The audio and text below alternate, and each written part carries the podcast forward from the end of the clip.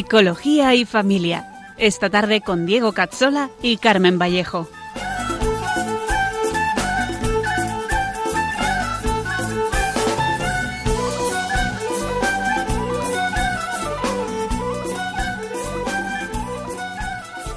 Te dijo ven y aceptaste, atrás quedó lo vivido, te dio una nueva esperanza, todo encontró su sentido. Y ahora estás Bienvenidos a nuestro programa Psicología y Familia con Diego Cazzola y con Carmen Vallejo, un programa para profundizar en la psicología humana, la educación y la familia. Hoy nos adentraremos en los sesgos mentales y veremos cómo podemos sobrevivir a ellos sin morir en el intento. En unos segundos empezamos. fuerzas ingentes están contra ti, están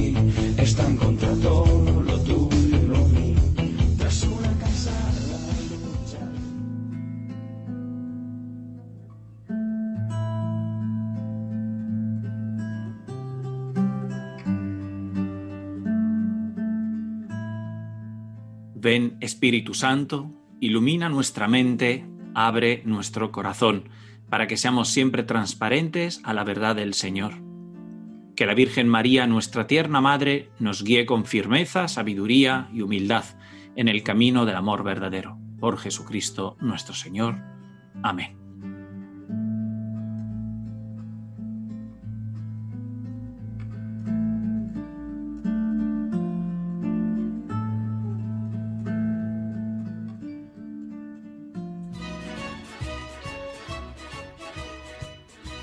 Bienvenidos a todos y feliz mes de noviembre, un mes dedicado especialmente a rezar por los difuntos y que nos abre ya un poco el camino al Adviento. Buenas tardes, Carmen, ¿qué tal estás? Pues muy bien, buenas tardes Diego, buenas tardes a todos. Pues sí, la verdad es que el tiempo pasa volando. Este domingo ya hemos celebrado la fiesta de Cristo Rey y enseguida a prepararnos a la Navidad, dejando que Él reine plenamente en nuestros corazones. Yo ya he comprado un panetone, voy a ser sincero. Sí, ¿eh? Qué Sí. adelantado. Porque luego desaparecen. Bueno, pues así es. Entonces, Carmen, pues continuamos con nuestro programa, que es el número 26. En septiembre vimos, entre otras cosas, en qué consistía la disonancia cognitiva y la profecía autocumplida. Luego, el mes pasado, pues nos adentramos más en algunos engaños mentales de los que a veces somos víctimas, esos principios psicológicos que muchas veces son aprovechados por el marketing y la publicidad, pero eh, hoy vamos a entrar en el mundo de los heurísticos y de los sesgos mentales, que como veremos, eh, unos son recursos que utiliza nuestra mente y otros son más, más bien errores. Ya hemos visto varias veces que la conclusión general de todo esto es que nuestra mente es fácilmente engañada o desviada. Y esto pasa porque la realidad es muy compleja, no solo eh, el hecho de percibirla, sino sobre todo operar sobre ella, lo que es propiamente pues, pensar, operar sobre todo eso eh, que eh, nos rodea. El bit es una unidad de medida de información que equivale a la selección entre dos alternativas que tienen el mismo grado de, de probabilidad, un 0 o un 1 ¿eh? en informática. Pues bien, dicen que estamos rodeados eh, por más de 11 millones de bits de información por segundo. Así que es evidente que es imposible procesar toda esa información. Máxime si pensamos que eh, a, estos cálculos, que ya son enormes, hay que añadir pues, la carga real, que es lo que Dios aporta a la realidad. Toda, todo lo que es la dimensión trascendente de la gracia eh, en este mundo es inmensa, es una parte que no se calcula en la ciencia seguramente. ¿no? En fin, que va, a ser complicado intentar eh, controlarlo todo, ¿verdad? Sí, y, y el tema es eh, ¿y cómo se enfrenta a tanta información nuestro acto consciente? ¿Cómo nos enfrentamos a tanta información que tenemos que analizar y a la vez recordar, así como operar, recordando también, claro, y decidir en todo momento? Pues esto es lo que veremos hoy. Así es, así que eh, enseguida empezamos. Solo recordar que podéis escuchar todos nuestros programas, que ya van siendo bastantes, eh, que ya sabéis que son mensuales, un martes al mes a las 5 de la tarde, como hoy.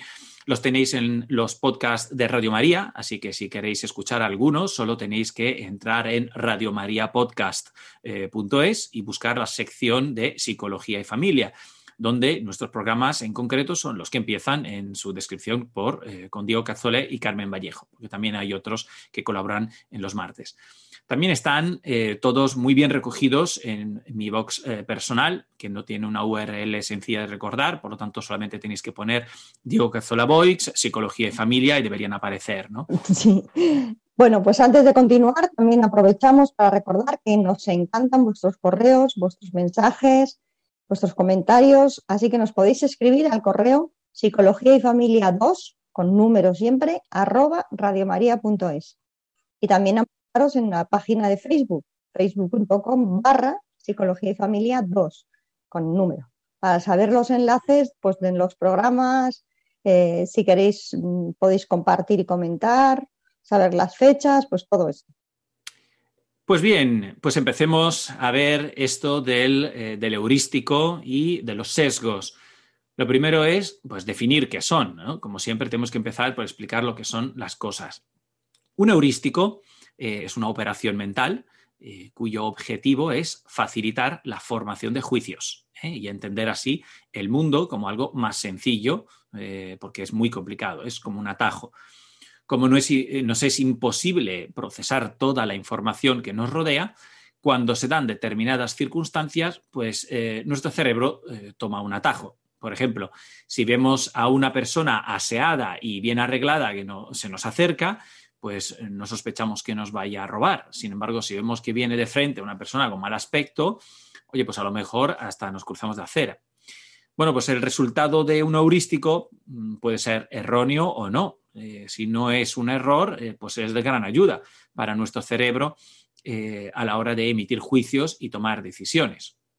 Sin embargo, un sesgo, cognitivo puede definirse como una interpretación errónea, sistemática, de la información disponible que influye en la manera de procesar los pensamientos, de emitir juicios o de tomar decisiones. O sea, siempre es un error, ¿no? El concepto de sesgo cognitivo fue introducido por los psicólogos israelíes Kahneman y Tversky en 1972. Y bueno, hay más de 200 sesgos estudiados, así que vamos a citar mm, la reducción que hace mm, Buster Besson, que los clasifica en base a los motivos que justifican utilizar ese sesgo. Por ejemplo, él los, los clasifica en cinco, ¿no? Cuando hay demasiada información, cuando no sabemos dar significado a aquello que nos rodea, cuando necesitamos actuar rápido o cuando debemos seleccionar y recordar. Pues empecemos entonces por el, por el primero. Cuando hay demasiada información, podemos destacar eh, los siguientes sesgos. Vamos a verlos de uno en uno y vamos a intentar, analizando a ver eh, de cada sesgo qué podemos aprender de ello, tanto por si es bueno como si es eh, malo, ¿no? o si positivo o negativo. Un primer sesgo consiste en fijarnos más, de forma consciente o no, en lo que nos resulta familiar o en lo que usamos más habitualmente. Este es el motivo por el que cuando estamos en un supermercado, pues encontramos rápidamente el producto que vamos buscando. O por el que cuando eh, vamos a tener un hijo, pues vemos mujeres embarazadas por todas partes. Yo en la carrera lo tenía como el elefante rosa, que cuando te dice elefante rosa, pues ves, piensas en el elefante rosa todo el rato. Pues aquí podemos ver la importancia de transmitir valores familiares auténticos y profundos en nuestros hijos, porque así luego serán como unas gafas que permitirán ver lo importante, ¿no? reconocer lo que está relacionado con nuestra vida, que es una vida diferente a la del mundo, si así somos cristianos. Este trabajo ayuda a no confundirnos fácilmente y, a tener la mirada pues, puesta en, en lo importante. Pues sí. Y otro sesgo está relacionado con el exceso de información como el anterior. Y consiste en prestar más atención y darle más valor a las cosas pues extrañas, graciosas, visualmente impactantes o sorprendentes. Y tendemos a omitir información que consideramos pues, ordinaria que, o esperada. ¿no? De ahí que los anuncios publicitarios tengan que ser cada vez más originales y más llamativos, hasta pasarse incluso moralmente, porque necesitan llamar la atención. Porque a este efecto va asociado el hecho de que tendemos a acostumbrarnos a todo, por lo que necesitamos cada vez más estímulo, más original, más llamativo o de mayor impacto. Y aquí este sesgo introduce un riesgo muy grande, que es el de fijarnos en las cosas por el impacto y no por el valor. Y esto es importante porque Dios no se muestra en el huracán, o en el fuego, en el aire, etcétera, sino en la brisa suave, nos lo dice la escritura, ¿no? Si nos acostumbramos a prestar atención a lo que es llamativo, pues probablemente no reconozcamos al Señor cuando nos habla en el silencio o en la sencillez. Exacto. Otro, otro, sesgo muy importante siempre en este grupo es el llamado sesgo de confirmación, según el cual pues, tendemos a focalizar la atención en aquello que confirma nuestras creencias e ignorar, eh, a ignorar aquello que nos lleva la contraria. Por eso eh, le vamos a dar mucha más credibilidad a un medio de comunicación que esté alineado con nuestra forma de pensar que a otro que sea contrario. Este sesgo pues, puede jugar un buen papel para mantenernos en la fe, eh, por ejemplo, pero también promueve lo contrario y hace que, eh, los que los que estén, por ejemplo, en contra de Dios, ¿no? continúen seleccionando noticias y experiencias para que puedan confirmar sus ideas de que, por ejemplo, Dios no existe, que es malo o que es una invención, ¿no? por poner ejemplos. Y aunque en el primer caso puede parecer positivo, hay que decir que es importante saber el porqué de nuestras verdades a la luz de las falsedades, eh, a la luz de las falsedades, es decir, no por sesgar información, eh, sino por conocimiento profundo de nuestra fe.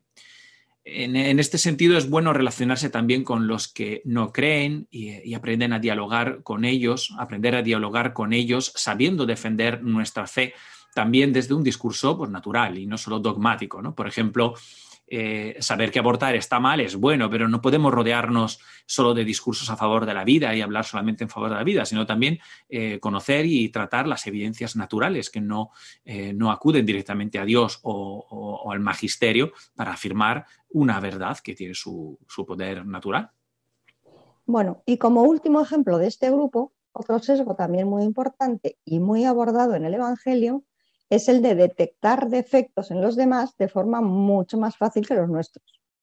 De este modo solemos creer que el resto de las personas pues, es más influenciable que nosotros o que los demás caen en errores en los que nosotros no caeríamos tan fácilmente. Por eso muchos no se ponen el cinturón en el coche, piensan que aguantan el alcohol o que nunca tendrán cáncer. Mm, no es solo una cuestión de, de defectos, sino de pensar la clásica frase de a mí no me toca. Y bueno, pues aquí podemos reflexionar sobre la importancia de sentirnos mirados personalmente por Dios. No somos uno más en la multitud, ni Dios nos entregó por la humanidad en general, sino por cada uno individualmente. Entonces, somos cada uno un proyecto de amor específico e intransferible, único, debemos vernos siempre con esta dignidad que nace del amor que Dios ha puesto en nosotros, en cada uno, y que pone continuamente en cada momento. Eh, pues aprendamos a, mirarnos como Dios nos mira, con ese deseo de perfección en la santidad y que no nos hace pensar ni que somos peores ni que somos mejores, sino que somos únicos en esa relación con Dios y con nosotros mismos. Y una segunda agrupación de sesgos. Eh, hemos terminado un primer grupo, vamos a ver a un segundo grupo, eh, en los que eh, se da por cuando, cuando no sabemos dar significado a aquello que nos rodea. como solo procesamos una pequeña parte de la información que necesitaríamos para tener una visión objetiva, otro sesgo es rellenar esos vacíos informativos para darle significado a lo que nos rodea. Así, nuestra mente pues, utiliza varios recursos. Vamos a ver eh, algunos de ellos. Eh, a ver, así, eh, tendemos a encontrar historias y patrones ¿no? para evitar la sensación de desconocimiento que no nos gusta. y nos hace sentir inseguros, ¿no? El no conocer la situación o lo que tenemos delante lo que estamos viviendo. Así vemos figuras, por ejemplo, por poner un ejemplo muy sencillo, en las nubes eh, o, comparamos un objeto que nos resulta extraño con algo familiar y decimos, pues mira, fíjate cómo se parece esto a esto a otro. Buscamos ¿no? la similitud, el cerrar el círculo. ¿no? Pues en parte es normal, pero atención a caer en el exceso de la curiosidad, por un lado, y, a querer saberlo todo por el otro. Hay que aprender a aceptar el misterio, eh, el hecho de que muchas veces no lo sabemos todo o, no lo podremos comprender. Muchas veces, por ejemplo, eh, eh, ante, ante, la muerte de alguien, o bien nos quedamos desconcertados por no comprender que haya muerto en ese momento, de esa forma, en esa condición, o bien llegamos a conclusiones como un poco apresuradas o un poco pretenciosas, ¿no? Como si pudiéramos tener certezas en cuanto a estos temas, ¿no? Que solo competen a Dios y en su omnisciencia providencial. Otro sesgo este grupo es rellenar parte de la información que nos falta con suposiciones que sacamos pues, de estereotipos, generalidades o de experiencias pasadas, tanto propias como de terceros. Por ejemplo, eh, elegimos ir a un restaurante porque nos han hablado muy bien de él, pues sin ir a verlo antes o, sin buscar una información objetiva nosotros mismos. A ver, en parte es bueno fiarnos y aprender a no pretender tenerlo todo atado y controlado, pero tampoco podemos caer en lo contrario y dejarnos llevar solos por los prejuicios mm, que no se basan en una experiencia. Eh, si no real u objetiva, pues por lo menos mm, que sea verdadera, ¿no? Claro, y, también tendemos a, valorar mejor a personas o cosas con las que estamos familiarizados. Esto ya lo vi yo en la carrera y me parecía muy curioso. Lo que vemos más a menudo nos parece mejor que lo que no hemos visto tanto. Un estudio que hicieron en una universidad demostró, por ejemplo, que los rostros que habían sido expuestos a un grupo de personas, que era un grupo de alumnos en una clase, de forma indirecta y sin, eh, dicha exposición, eh, que, sin que fuera consciente, eh, porque eran como unos cuadros colgados en la pared que sin más estaban ahí de ciertas personas, pues eran considerados, cuando después de un tiempo se les presentó esos mismos y otros eh, y otras, otras caras, ¿no? Eran consideradas más guapas, ¿no? Más guapos eh, eh, los que habían visto de, de forma inconsciente, ¿no? Pues aquí tenemos que volver a llamar entonces a la prudencia, ¿no? ¿Por qué? Porque la buena valoración no podemos dejarla solo en manos de estos criterios de familiaridad, que yo creo que los que son más inconscientes además son un poco como más peligrosos, ¿no? Un comportamiento de alguien al que estemos más acostumbrados, por ejemplo, no es mejor por ello, sino eh, si lo será así es objetivamente bueno.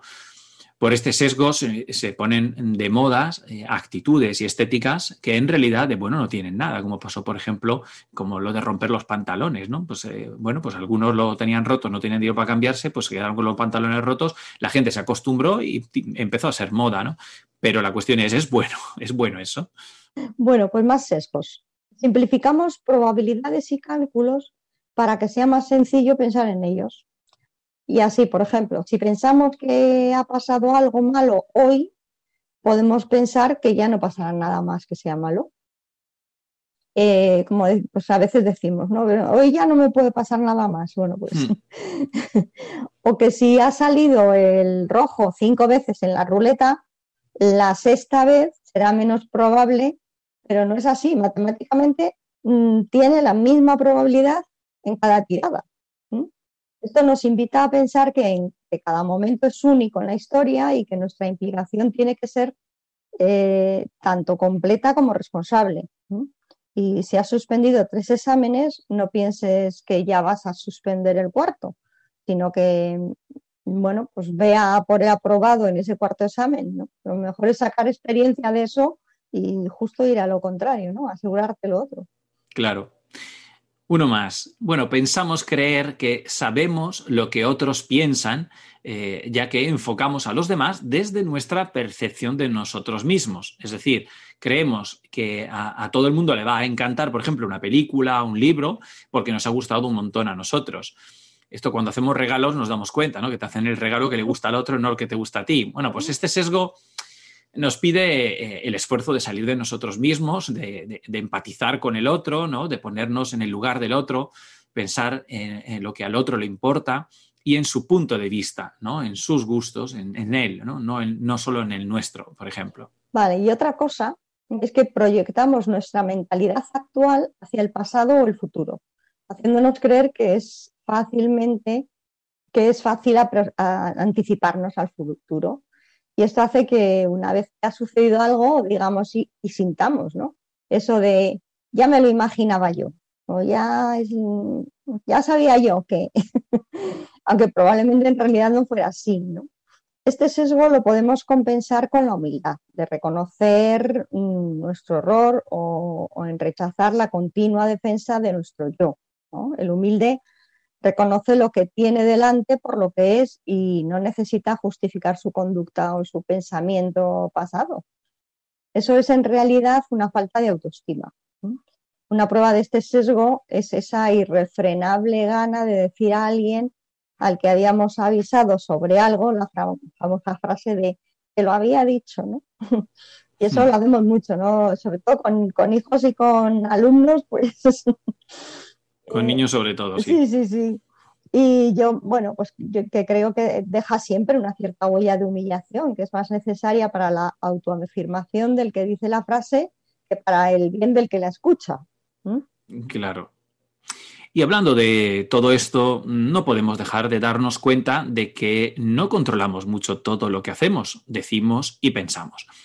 Estamos rodeados de nuestros errores, de nuestras debilidades, de nuestra fragilidad. Eh, pero como nos recuerda eh, Atenas, eh, Dios lo hace todo nuevo. Él todo lo reconduce en su perfección, si confiamos en Él, claro.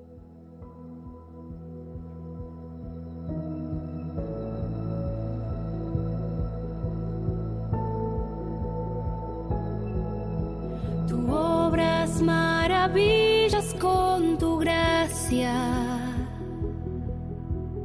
Nada es imposible en tus manos. Ven hasta lo más hondo de mi ser.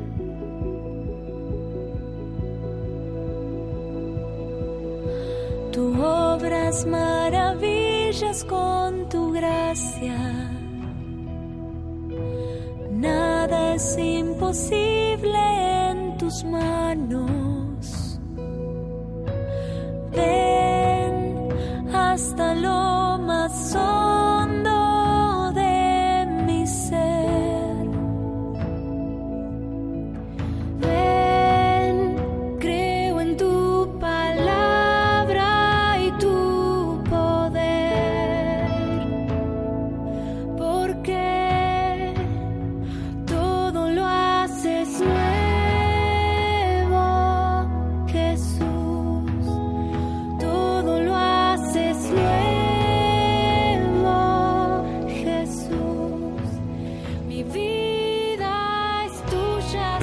Señor, todo lo haces nuevo, Jesús. Mi vida es tuya, Señor. Renuévame con tu amor. Es el amor de Jesús y el amor a Dios, el confiar en Él, lo que arregla nuestros sesgos, nuestros pensamientos egoístas y desviados. Todo lo haces nuevo, Jesús. Tú limpias nuestras heridas y nos sanas en lo profundo de nuestro ser. Seguimos en Psicología y Familia con Diego Cazzola y Carmen Vallejo Estamos viendo los sesgos y los heurísticos. Y un tercer grupo de sesgos son los que agrupamos por la necesidad de actuar rápidamente. Un sesgo aquí es el que nos lleva a percibir un exceso de confianza en nuestras capacidades para poder actuar. Y así muchas veces creemos que nos vamos a eh, manejar bien en una situación conflictiva, pero al final se nos va de las manos. Bueno, ¿qué podemos decir? Pues que a veces hay que eh, ser rápidos y resolutivos, sin duda, y no podemos esperar eh, mucho tiempo. Pero hay que saber también trabajar la calma y la prudencia para no pasarnos y cometer errores, sobre todo cuando se trata eh, de criticar o de sentenciar, algo que, por ejemplo, el Evangelio insiste mucho. Ya, ya se dice ¿no? que las prisas nunca fueron buenas, pues eso. Mm. Otro sesgo, un sesgo para mantenernos enfocados en la acción. Favorece lo inmediato y cercano sobre lo lejano en el tiempo o, distante. ¿no? Entonces, valoramos más las cosas en el presente que en el futuro. Esto hace que nos saltemos, por ejemplo, el típico ejemplo, pero es que es así, ¿no? Nos saltamos la dieta porque la recompensa de comernos un bollo en este preciso instante pues se nos hace más irresistible que la recompensa de adelgazar que lograremos, pero dentro de unos meses. Es un sesgo contra el que en general hay que luchar, porque por lo menos en las cosas importantes debemos de saber apuntar a las cosas lejanas, a largo plazo.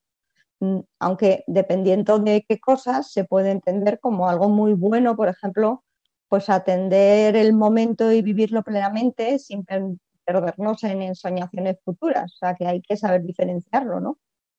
Así que lo mejor es entender que debemos, que debemos de vivir cada momento como si fuera el único, pero con una meta bien centrada en Dios, que organice todos nuestros momentos, nuestros presentes, pues hacia esa única e importante meta, ¿no?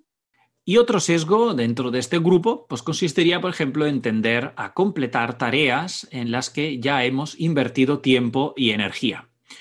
Esto nos ayuda a terminar las cosas, incluso si nos encontramos con más y más razones eh, para darse por vencido. Por ejemplo, haría que un estudiante que odie su carrera, pues siga en ella, porque ya lleva varios años estudiando. Total, he hecho cuatro, pues ya sigo adelante. O que sigamos terminando un bocadillo que hemos empezado, aunque no nos guste.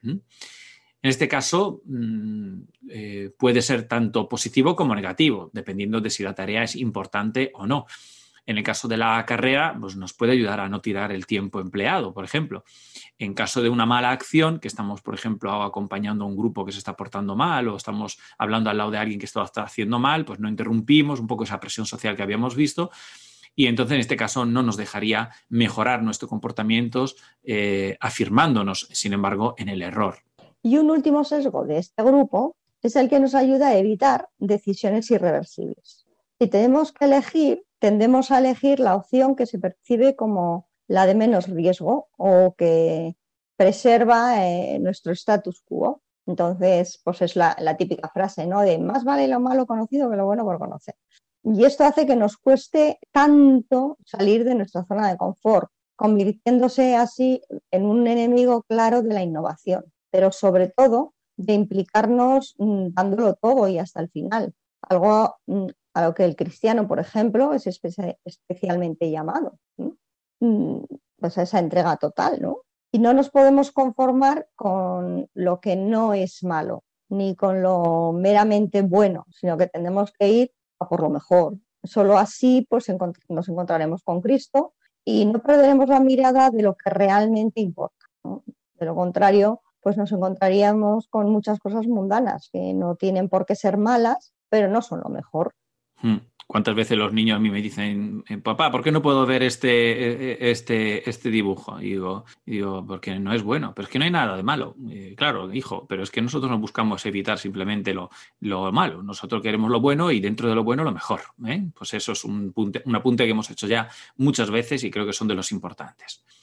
Un último cuarto grupo de sesgos, eh, hemos dicho, están relacionados con eh, cuando debemos seleccionar qué recordar, ¿no? No podemos recordarlo todo y ahí entonces el cuerpo, el, cerebro, digamos, nuestra mente empieza a tener que trabajar. Algo de esto lo vimos ya cuando hablamos de la memoria, pero bueno, vamos a verlo ahora en modo de sesgos ¿eh? y, ver cuáles podemos ver que se agrupen aquí.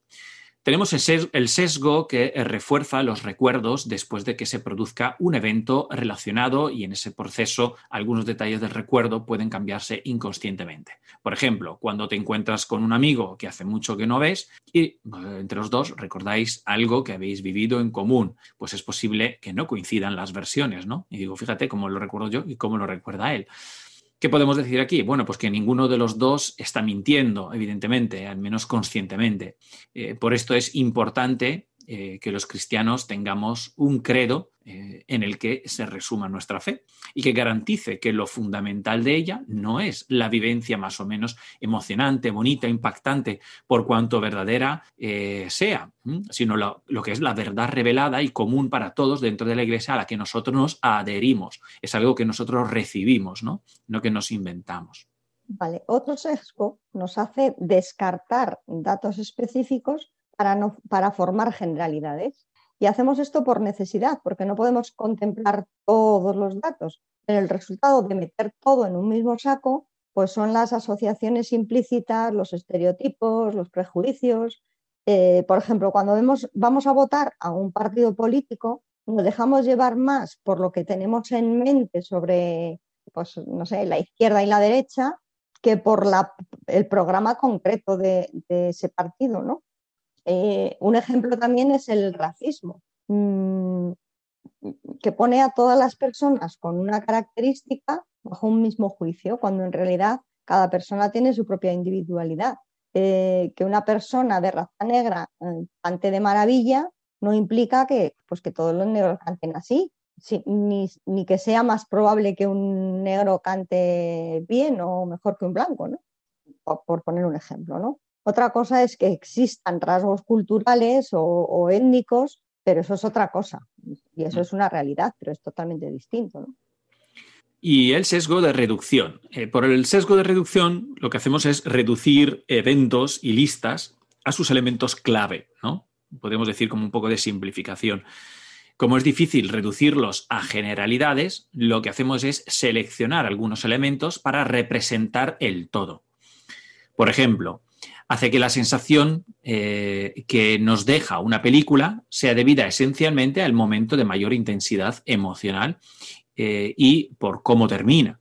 Aquí tenemos que estar especialmente atentos para no caer en un reduccionismo condicionado por la emoción o la sensación, que son los elementos eh, más potentes. En este mundo que nos vende la emoción, el impacto y la novedad, pues podemos correr el riesgo de dejarnos llevar excesivamente por este sesgo. Es importante aprender a eh, racionalizar las experiencias, eh, reflexionarlas, meditarlas. ¿Veis cómo son elementos también que la, Iglesia siempre los promueve? ¿no? Vemos cómo eh, la meditación cristiana, eh, por no hablar ya de la, del examen de conciencia que hemos hablado otras veces, sobre todo en lo que respecta a nuestra conducta moral de cada día, viene en nuestra ayuda para no quedarnos con lo bonito del día, sino con la verdad de nosotros mismos, por ejemplo, con las cosas buenas, las cosas malas, saberlas reconocer, traerlas ¿no? a la presencia. Vale, pues un último sesgo de esta cuarta y última agrupación de los sesgos sería el almacenar recuerdos según el contexto en el que se obtuvieron, sin tener en cuenta en muchos casos el valor de la información en sí. Por, por, poner, por poner un ejemplo, ¿no? independientemente de que sea más o menos importante, si sabemos que lo tenemos a mano en Google, ¿no? ahí lo buscamos todo, pues no lo recordaremos, ya que confiamos en poder acceder a ello cuando queramos.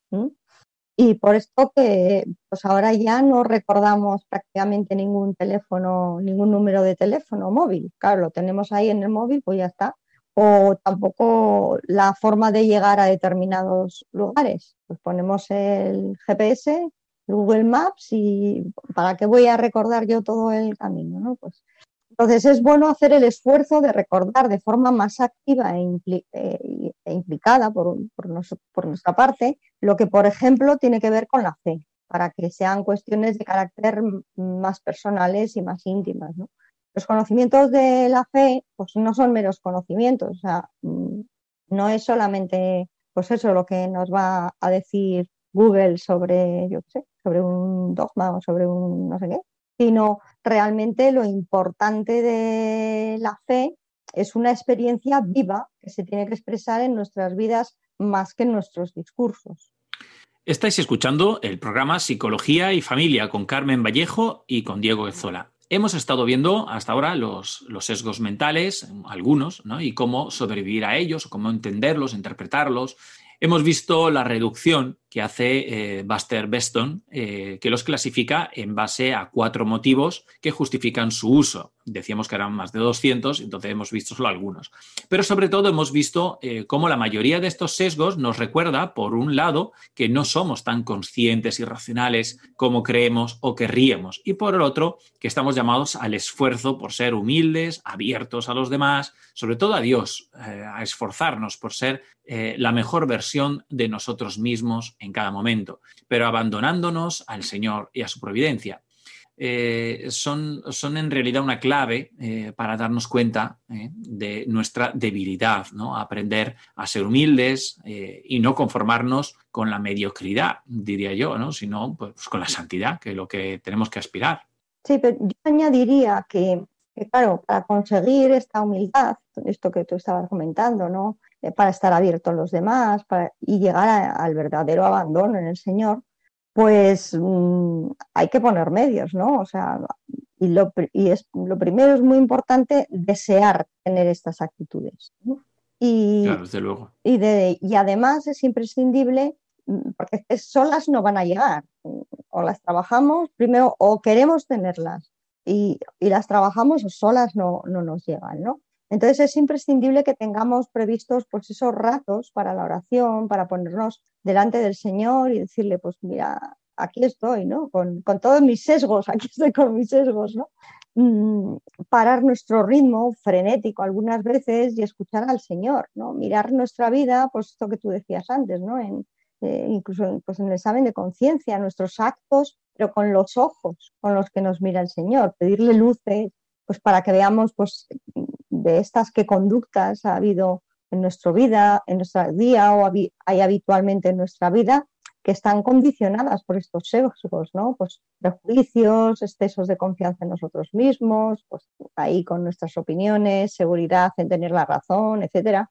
Y, y ver también cómo tratamos a los demás. Frases, lo que, las que comentábamos antes, ¿no? Quizá hirientes que no nos damos cuenta, pero que, que dañan mucho y especialmente, pues lo comentábamos, ¿no? A los niños y a los adolescentes que están ahí, los pobres, formando su personalidad y su criterio de vida, ¿no? Pues esas frases de siempre es el mismo, tenías que ser tú, ¿cómo lo ibas a hacer? No sé qué. Bueno, pues.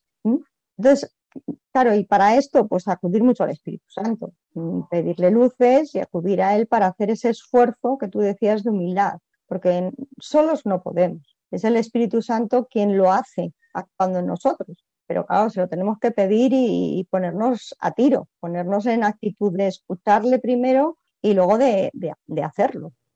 Y esto, desde luego, Carmen, eh, no solo es fundamental, sino que me gustaría remarcar que es psicología. ¿eh? No, no nos olvidemos que hemos relegado a la psicología a una, una aplicación de un conjunto de técnicas y, al final nos perdemos esta parte tan personal de la psicología, que es nuestra forma de, eh, de mejorarnos a nosotros mismos, de pararnos en los errores, nuestros esfuerzos ¿no? y, y ser mejores. ¿no? Pues continuamos ahora con nuestro programa, con nuestra sección para crecer.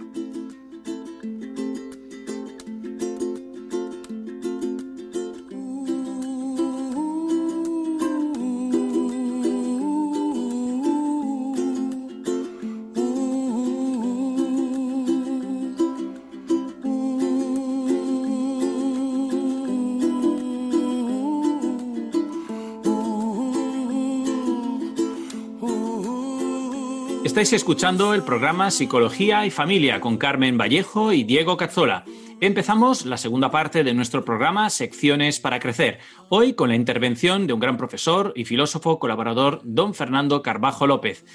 Muy buenas tardes, Fernando. Un saludo desde Madrid, Muy buenas tardes. Un saludo desde Navarra. desde Navarra. Seguimos confinados ahí también. Sí, sí, seguimos aquí cerrados perimetralmente. Nosotros no estamos confinados, pero están confinados todos nuestros vecinos, así que no os podemos salir tampoco mucho. Pero bueno. Nos da lo mismo, nos da lo mismo. Nos está tardes. Bueno. Pues Fernando, lo primero es presentarte. Fernando Carbajo es doctor en filosofía, ha sido profesor eh, de bachillerato durante más de 40 años, orientador y también hasta hace pocos meses director del Instituto de Educación Secundaria de Navarra de Personas Adultas. Ha sido ex catedrático de filosofía en enseñanza secundaria y entre 1996 y el 2003 desempeñó el cargo de jefe de gabinete de consejero de Educación y Cultura del Gobierno de Navarra. Ahora es principalmente eh, abuelo, disfruta de una merecida jubilación, pero nos viene a regalar unos minutos de su tiempo para pues, hablarnos de cómo ve todo, eh, todas estas cuestiones que hemos estado eh, hablando hoy eh, en el ámbito más educativo. Hemos estado viendo los, los, sesgos mentales, hemos estado viendo los heurísticos que envuelven la psicología humana. Hemos visto que no somos tan conscientes de todo lo que pensamos, de todo lo que creemos y decimos y por qué metemos tanto la pata a veces, ¿no?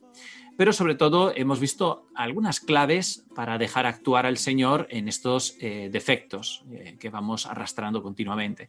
Y ahora la pregunta es, ¿qué dirías, Fernando, desde tu experiencia como filósofo y también como profesor y conocedor de la docencia, del aula, de la educación, de la familia, eh, con respecto a este tema?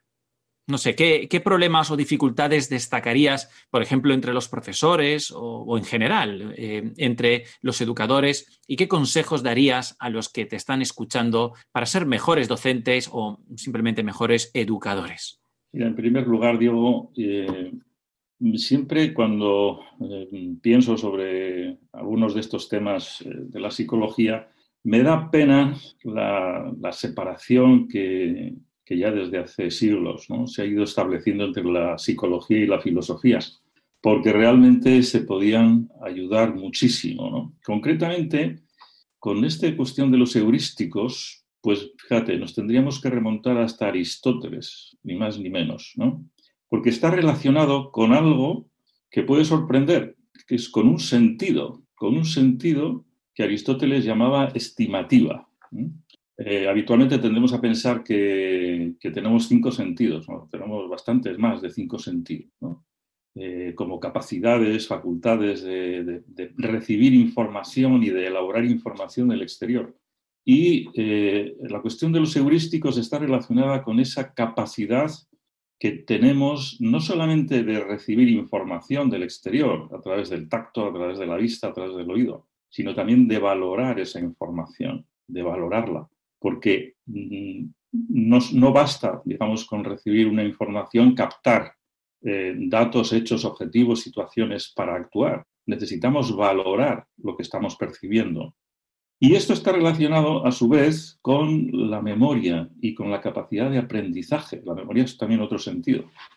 Por lo tanto, estamos hablando de algo que es muy importante de cara al aprendizaje en general y, por supuesto, a la educación. ¿eh?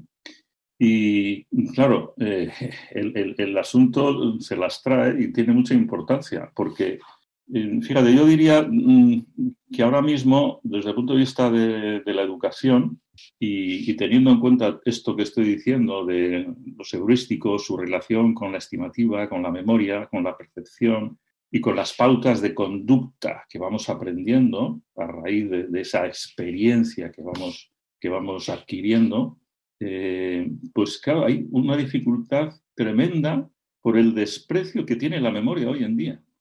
Eh, y con esa, mm, ese estar, por decirlo así, atados al presente, eh, me vas a permitir que ponga, o me vais a permitir, Carmen, Diego, que, ponga un ejemplo pues, relacionado con una de mis nietas de tres años.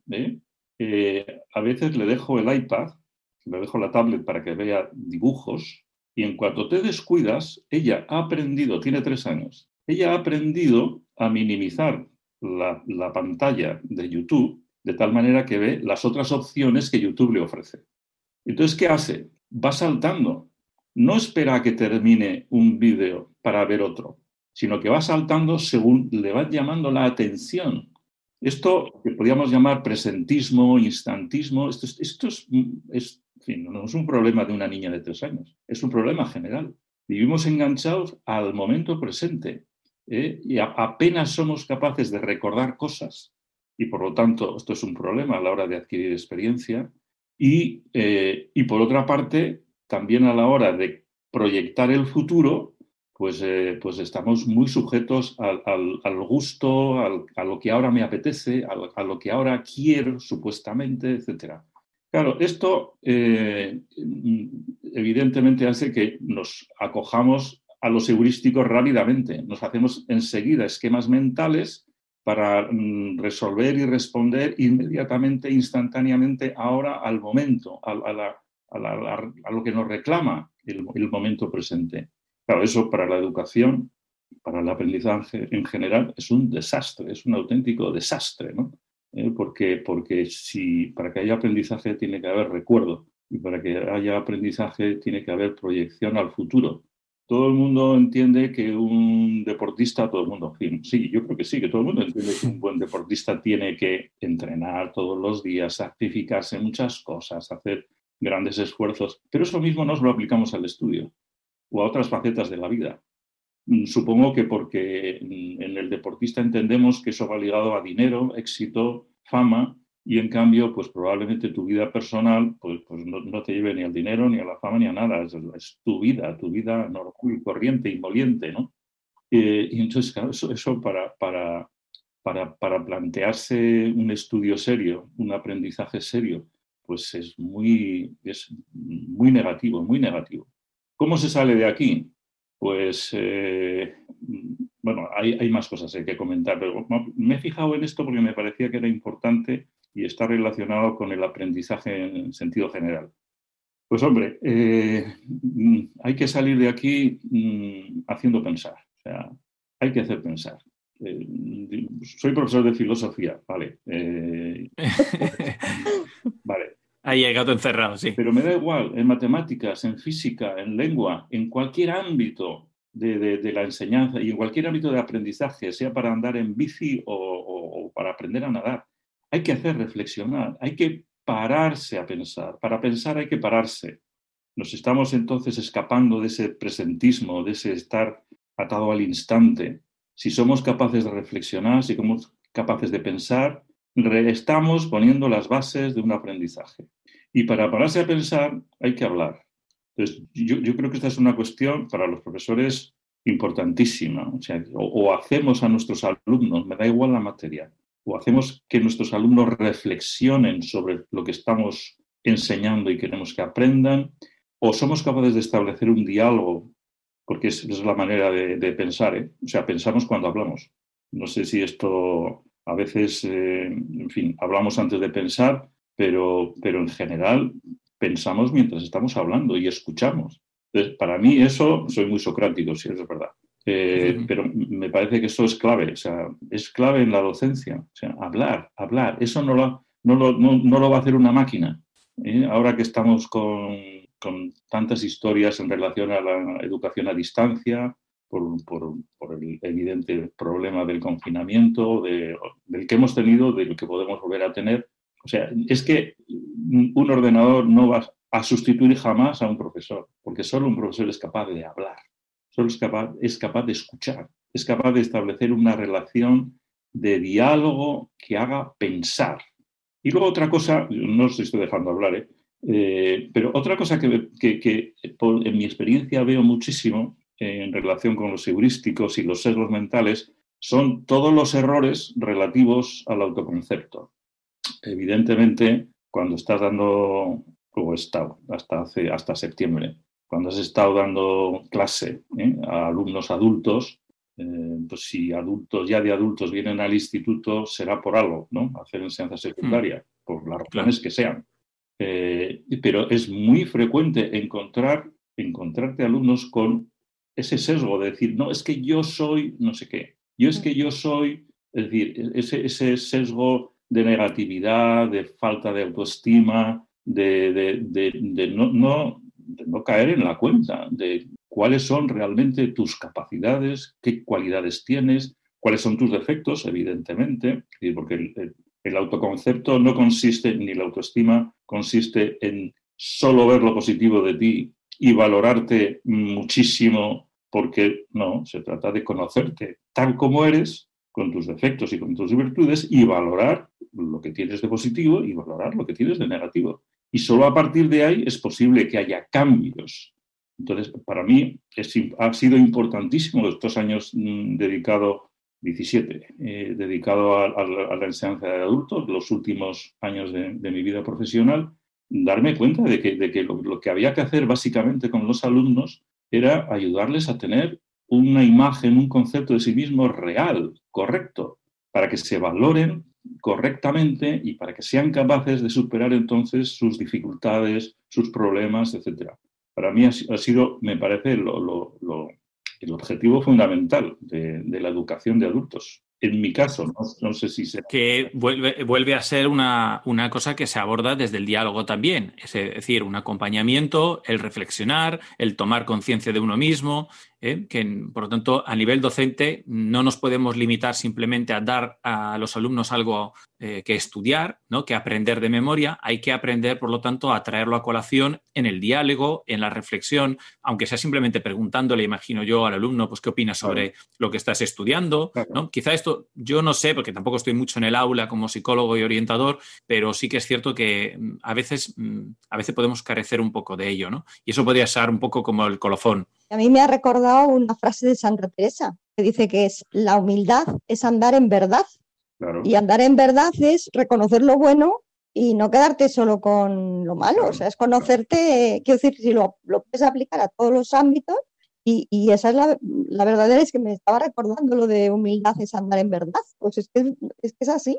Por supuesto. Vol volviendo a, a, esa idea de, de, del diálogo, yo diría que eh, eh, a los profesores, en todo caso, yo les eh, diría una cosa, una cosa muy, muy sencilla, pero, pero muy radical, o sea, muy, muy de ir a la raíz. Y es que todo profesor es un orientador, porque educar es siempre orientar. Educar es siempre orientar, es marcar un norte, sur, este, oeste. Eso, eso, es, eso es algo básico, vamos, y fundamental en la educación. No solamente docencia lo que hace el profesor, es orientar al alumno sobre cómo aprender determinadas cosas y, por lo tanto, sobre cómo adquirir determinadas cualidades, determinadas virtudes, etc. Entonces, todo profesor, por definición, es un orientador, porque todo educador, también los padres, claro, somos orientadores, orientamos, ayudamos a nuestros alumnos, a nuestros hijos, marcando un norte. Y luego será el alumno, será el hijo el que decide ir por aquí o por allá.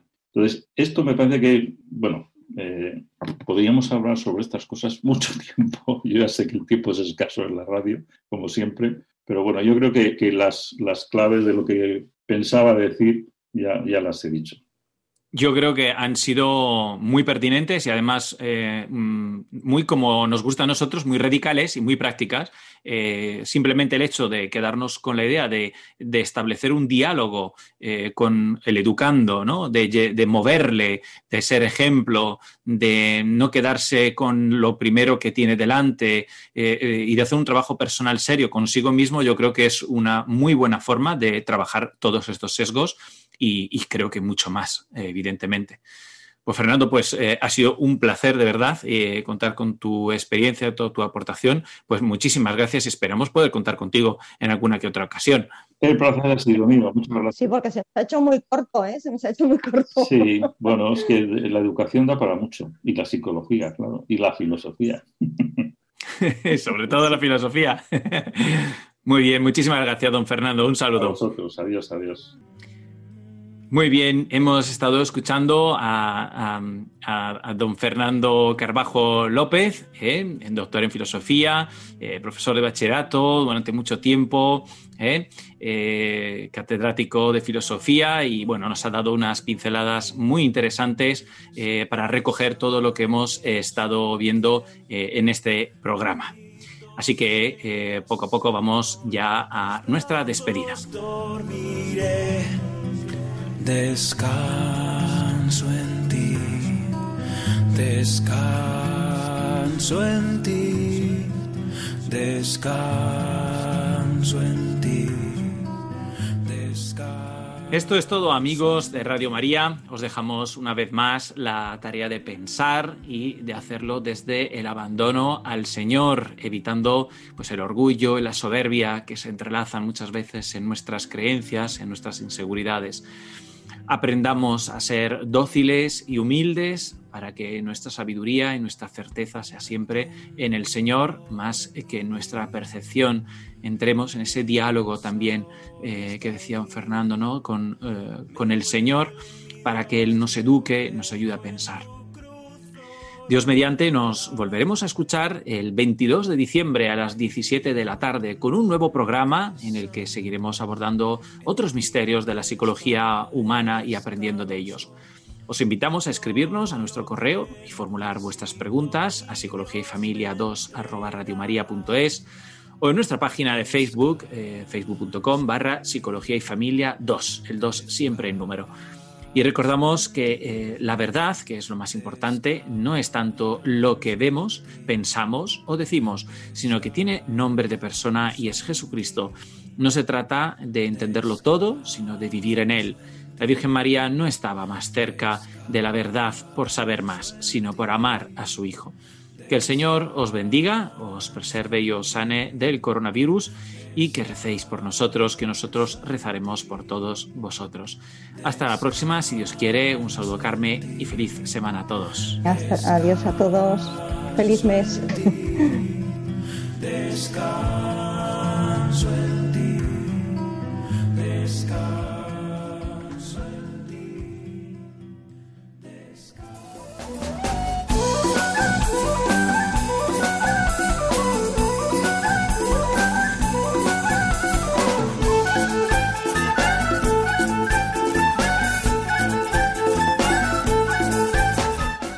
Han escuchado Psicología y Familia, esta tarde con Diego Cazzola y Carmen Vallejo.